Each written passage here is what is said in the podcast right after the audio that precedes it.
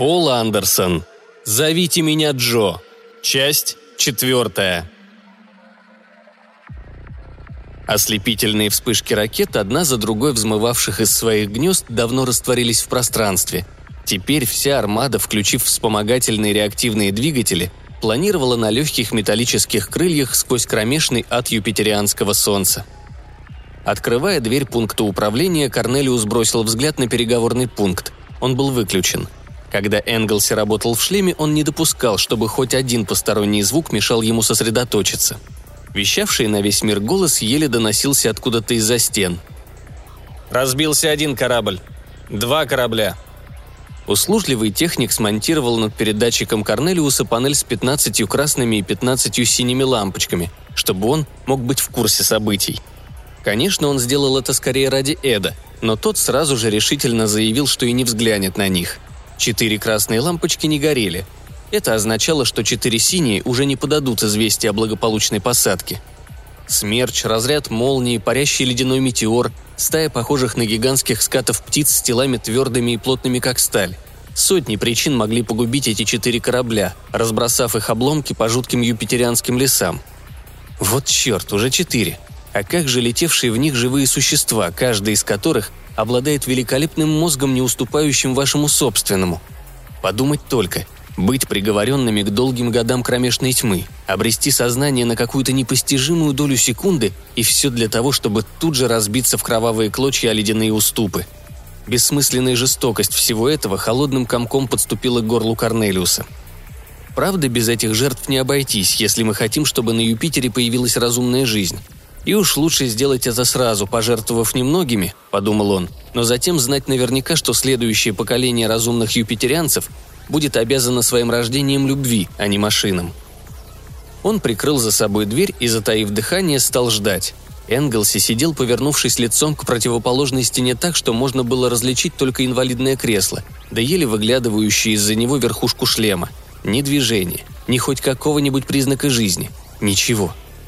Боже, будет страшно неудобно, более того ужасно, если Энглси догадается об этом подслушивании. Впрочем, где ему заметить? Он оглох и ослеп от своей сосредоточенности. Грузное тело псионика медленно двинулось к новому пси-передатчику. Корнелиусу совсем не нравилась роль соглядатая. Он бы ни за что не пошел на это, будь хоть малейшая надежда здесь, на месте, разобраться в том, что происходит. Но особой вины за собой он не чувствовал. Если его подозрения оправдаются, значит Энглси сам того не ведая оказался втянутым в нечеловеческую игру. Проследить за ним в этом случае значит спасти – Корнелиус осторожно включил приборы, и установка начала разогреваться. Осциллоскоп, встроенный в передатчик Энглси, сообщил ему точные данные об альфа-ритме мозга пси-оператора, служа своеобразными биологическими часами. Сначала надо было настроиться на их ход, а когда оба передатчика начнут работать точно в одной фазе, можно попробовать незаметно... Разберись, в чем дело. Прочитай истерзанное подсознание Энглси и пойми, что там, на Юпитере, так притягивает и отпугивает его – Пять кораблей разбились. Ничего, уже скоро посадка. Может быть, в конечном счете, только эти пять и погибнут, а остальные пробьются. Десять товарищей для... Джо? Корнелиус тяжело вздохнул. Он посмотрел на калеку, слепого и глухого к внешнему миру, искалечившему его, и почувствовал жалость и злость. Во всем этом была какая-то несправедливость, даже по отношению к самому Джо. Ведь он не был каким-то чудовищем, поедающим человеческие души. Он сам еще не понял, что он действительно Джо, а Энглси превратился в жалкий придаток. Он не просил, чтобы его создавали, и лишить его теперь второго человеческого «я» значило бы погубить.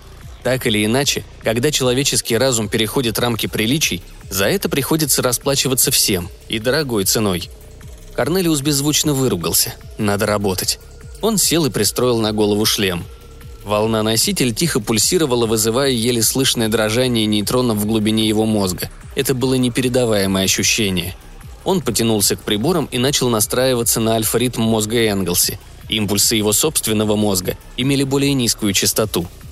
Сначала сигналы должны пройти через гетеродин. Так, но почему же нет приема? Ах, да, надо еще подобрать точную форму волны. Ведь тембр такая же неотъемлемая часть мысли, как и музыки – Медленно, страшно осторожно Корнелиус поправил настройку. Что-то промелькнуло в его сознании, Видение облаков в лилово-красном небе, ощущение свежего ветра, мчавшегося в безграничном просторе. И снова исчезло. Дрожащими руками он снова тронул рукоятку настройки. Пси-луч между Энглси и Джо ширился, включая в себя сознание Корнелиуса. Он почувствовал, что видит Юпитер глазами Джо. Вот он стоит на холме и смотрит в небо над ледяными горами, ища жадным взором первую ракету. Но одновременно он оставался Корнелиусом, следящим за приборами, ищущим каких-то сигналов, символов, ключа к запертым в душе Энглси страхам. И тут он почувствовал, что его самого охватывает нечеловеческий ужас. Пси-лучевое слежение – это не просто пассивное подслушивание. Как любой радиоприемник является одновременно слабым передатчиком, так и воспринимающая нервная система сама посылает сигналы, откликаясь на источник пси-излучения. Конечно, при обычных условиях это излучение почти незаметно – но если ваши импульсы, в каком бы направлении они ни посылались, проходят через цепь мощных гетеродиновых и усилительных устройств с отрицательной обратной связью, на заре псионики псилучевая терапия была зачахла. При тогдашней технике мысль одного человека, пройдя через усилитель и поступая в мозг другого, складывалась собственным нервным циклом последнего по простым векторным законам. В результате оба чувствовали возникавшие новые частоты как какое-то кошмарное трепыхание своих собственных мыслей – Псиоператор, владевший приемами самоконтроля, еще мог их игнорировать, но пациент не мог. И вместо излечения человек получал травму. Однако позже основные тембры человеческого мозга были измерены, и опыты в области псилучевой терапии возобновились. Современный пси-передатчик анализирует входящий сигнал и переводит его данные на язык слушателя – абсолютно чужды импульсы передающего мозга, которые невозможно перекодировать в соответствии с нейронной структурой принимающего мозга, задерживаются фильтрами – Компенсированная таким образом чужая мысль может быть воспринята так же просто, как своя собственная. Когда пациент включен в пси-лучевую сеть, опытный пси-оператор способен подстроиться к ней без его ведома. При этом он может либо исследовать мысли пациента, либо внушать ему свои собственные. План Корнелиуса, понятный любому специалисту-псионику, основывался именно на этом. Он хотел получить сигналы от ничего не подозревающего Энглси Джо – если его гипотеза правильна и личность псиоператора действительно исковеркана до неузнаваемости под стать чудовищной индивидуальности Джо, его мышление окажется слишком чуждым человеческому, чтобы пройти через фильтры. В этом случае до Корнелиуса дойдут одни обрывочные импульсы или вовсе ничего. Если же гипотеза неверна, и Энглси остается Энглси, то он воспримет только нормальный человеческий поток сознания и сможет перейти к исследованию других возможных причин нарушений в котрубке – Страшный звон наполнил его мозг. «Что со мной?» На мгновение чуждое вмешательство, превратившее мысли в невнятное бормотание, потрясло его ужасно. Он судорожно глотнул свежего юпитерианского ветра. Чудовищные черные псы почуяли чужого и завыли. Затем как-то сразу Джо понял все, и неудержимая волна гнева вытеснила из мозга страх и все остальные ощущения. Он наполнил легкие и заорал во все горло так, что громовое эхо прокатилось по горам – «Вон из моего мозга!» Он почувствовал, как Корнелиус сжался и юркнул куда-то в подсознание. Мощь удара его собственной воли и разума оказалась слишком сильной. Джо засмеялся. Это было больше похоже на рычание, и внутренне расслабился. Над ним сквозь громовые тучи мелькнул свет первой снижающейся ракеты. Корнелиусу захотелось назад, к уютному свету пульта управления. Его руки бессознательно потянулись к приборам, чтобы отключить передатчик и убежать. «Не спеши ты так», – мрачно скомандовал Джо, и мускулы Корнелиуса застыли от ужаса. «Я хочу понять, что происходит. Замри и дай мне разобраться». Джо испустил импульс, который должен был означать раскаленный до бела вопросительный знак. В ответ на этот безмолвный вопрос, помимо воли Корнелиуса, воспоминания ярко вспыхнули в его мозгу. «Так, вот в чем дело. Вы думали, я боюсь быть на Юпитере в теле Джо и хотели узнать почему. Но я же вам говорил, что не боюсь. «Я должен был вам поверить», – прошептал Корнелиус. «Ну тогда выключайтесь вон из цепи!» – заорал во всю глотку Джо. «И никогда больше не появляйтесь в пункте управления, поняли? Котрубки или что бы там ни было, я не хочу вас видеть. Пусть я калека, но я разнесу вас в клочки, а теперь отваливайте! Оставьте меня в покое! Первый корабль вот-вот сядет!» «Вы калека? Вы Джо Энглси?» «Что?» Огромное серое существо на холме подняло свою варварскую голову, как по зову трубы. «Что вы имеете в виду?» «Неужели вы не понимаете?» Слабо шевелились мысли в мозгу Корнелиуса. Ведь вам известно, как работает псилучевой передатчик. Вы же знаете, что я мог исследовать разум Энглси в его мозгу, оставаясь незамеченным.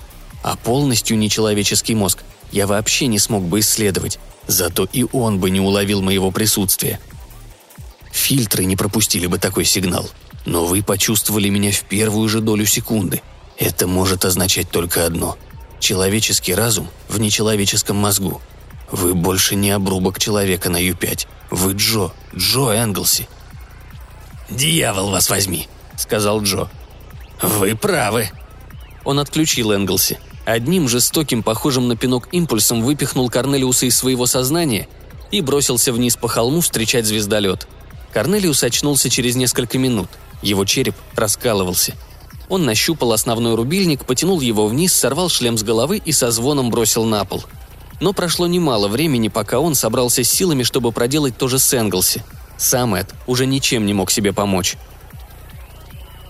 Они сидели в приемной станционного госпиталя и ждали – в резком свете помещение из металла и пластика казалось голым и холодным. В воздухе висел легкий запах антисептиков.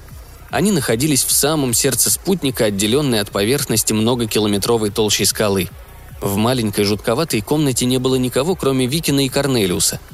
Остальной экипаж станции механически занимался своими повседневными делами, чтобы убить время, пока не станет известно, что произошло – за закрытыми дверями три биотехника, выполнявших также роль медперсонала, боролись с ангелом смерти за бесчувственный обрубок, бывший когда-то Эдвардом Энглси. «Девять кораблей благополучно сели», — сказал Викин мрачно. «Два самца и семь самок. Достаточно, чтобы основать колонию». «С генетической точки зрения, неплохо бы иметь побольше», — отозвался Корнелиус. Он говорил приглушенным голосом, хотя весь был переполнен радостью — во всей истории было что-то внушавшее благоговение. «Я все еще ничего не понимаю», — сказал Викин. «О, теперь все ясно. Я должен был догадаться раньше. Все факты были налицо, просто мы не сумели сделать из них простые, очевидные выводы. Прежде всего, надо было перестать носиться с этой мыслью о чудовище, пожирающем людей». «Да...» Голос Викина был похож на скрип. «А роль чудовища сыграли мы сами, не правда ли?» И вот это умирает. Смотря что называть смертью. Корнелиус глубоко затянулся сигарой, пытаясь обрести внутреннюю устойчивость. Его голос был намеренно бесстрастным. «Подумайте, проанализируйте факты. Кем был Джо? Существом с мозгом, подобным человеческому, но без собственного разума. Эдакая табула раса, девственно чистая страница, на которой пси-луч Энглси мог писать, что хотел – мы пришли к совершенно правильному заключению, правда, с большим опозданием, что когда на этой странице будет записано достаточно много, возникнет личность. Весь вопрос чья? Вполне понятный человеческий страх перед неизвестным внушил нам мысль, что в таком чуждом теле может возникнуть только личность чудовища, а не человека. Поэтому мы и решили, что она неизбежно должна оказаться враждебной Энглси, должна подавлять его. Дверь открылась, Оба ученых вскочили, вопросительно глядя на хирурга. Тот только покачал головой. «Все без толку. Типичный травматический шок, очень глубокий. Скоро все кончится. Если бы у нас было получше оборудование, тогда, может быть...» «Нет», — сказал Корнелиус. «Нельзя спасти человека, который сам решил умереть». «Тут вы правы». Доктор снял маску. «Дайте мне кто-нибудь сигарету». Когда он брал сигарету у Викина, его руки слегка дрожали – «Но разве он мог что-то решать?» – задохнулся физик. «Он же лежит без сознания с тех пор, как Ян вытащил его из этой... этой штуки». «Это было решено куда раньше», – сказал Корнелиус. «Фактически эта развалина на операционном столе уже лишена разума. Я знаю, я сам был при этом». Воспоминания были страшным мучением для Корнелиуса. Он чувствовал, что ему придется пройти курс внушения, чтобы освободиться от этих мыслей – Доктор глубоко затянулся, подержал дым в легких и с силой выдохнул. «По-моему, теперь всему проекту конец», — сказал он. «Нам в жизни не заманить сюда другого псиоператора». «Это уж точно», — с горечью сказал Викин. «Я сам разобью эту дьявольскую машину». «Постойте!» — вскрикнул Корнелиус. «Как же вы не поймете? Это никакой не конец. Это начало!» «Я лучше пойду», — сказал врач. Он затушил сигарету и скрылся за дверью операционной, беззвучно закрывшейся за ним. На Корнелиуса и Викина пахнуло дыханием смерти. «Что вы имеете в виду?» – холодно спросил Викин, как бы воздвигая этим вопросом незримый барьер между собой и Корнелиусом. «Неужели вам не ясно?» – почти закричал псионик. «Ведь Джо перенял у Энглси все – мысли, память, привычки, страхи, интересы. Конечно, чужое тело и иная обстановка вызывают некоторые изменения, но не больше, чем могли бы произойти с человеком и на Земле – если бы вы, скажем, избавились от изнурительной болезни, разве бы это не придало вам больше решительности, может быть, даже грубости? В этом не было бы ничего ненормального, так же, как в том, что человеку хочется быть здоровым, ведь так? Понимаете меня?» Викин сел. Некоторое время он молчал, потом страшно медленно неуверенно спросил. «Вы имеете в виду, что Джо — это Эд?» «Или Эд Джо, как вам больше нравится», сам себя он теперь зовет Джо. Для него это имя что-то вроде символа свободы, обновления, но остается он самим собой. Что вообще есть я, если не непрерывность существования? Он сам этого не понимал до конца. Он знал только, и я должен был ему поверить, что на Юпитере он силен и счастлив. Ведь что вызывало возмущение в котрубках? Простой истерический симптом.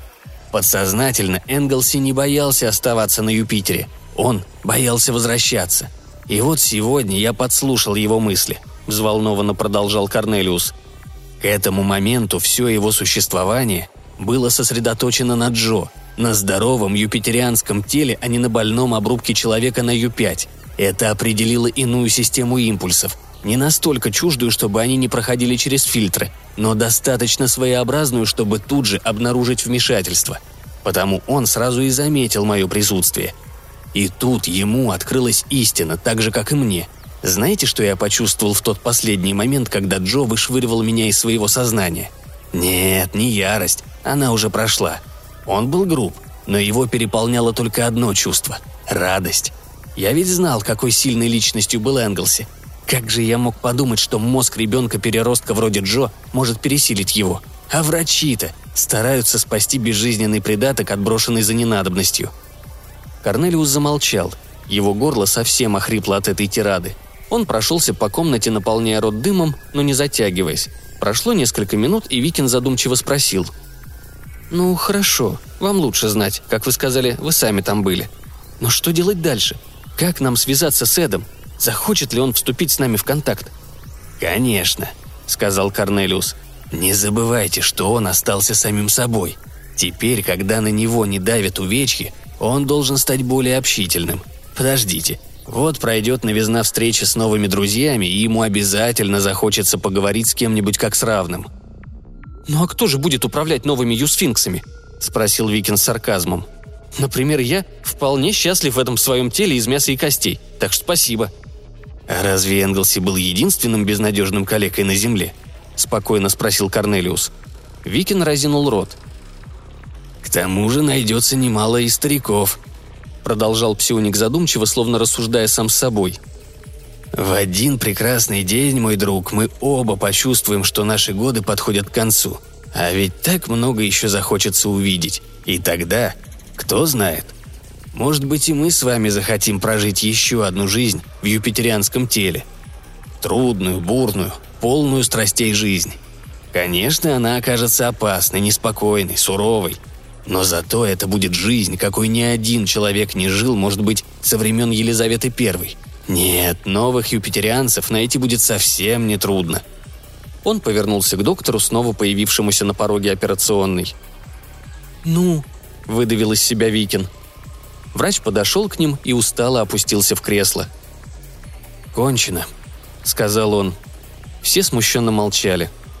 «Странно», – снова заговорил доктор – он рассеянно хлопал себя по карманам в поисках сигареты, которой у него не было. Викин протянул ему пачку. «Очень странно», — продолжал врач задумчиво. «Я не раз сталкивался с подобными случаями, когда люди просто не хотели больше жить, но и никогда не видел, чтобы такой человек умирал с улыбкой. До самого конца с улыбкой».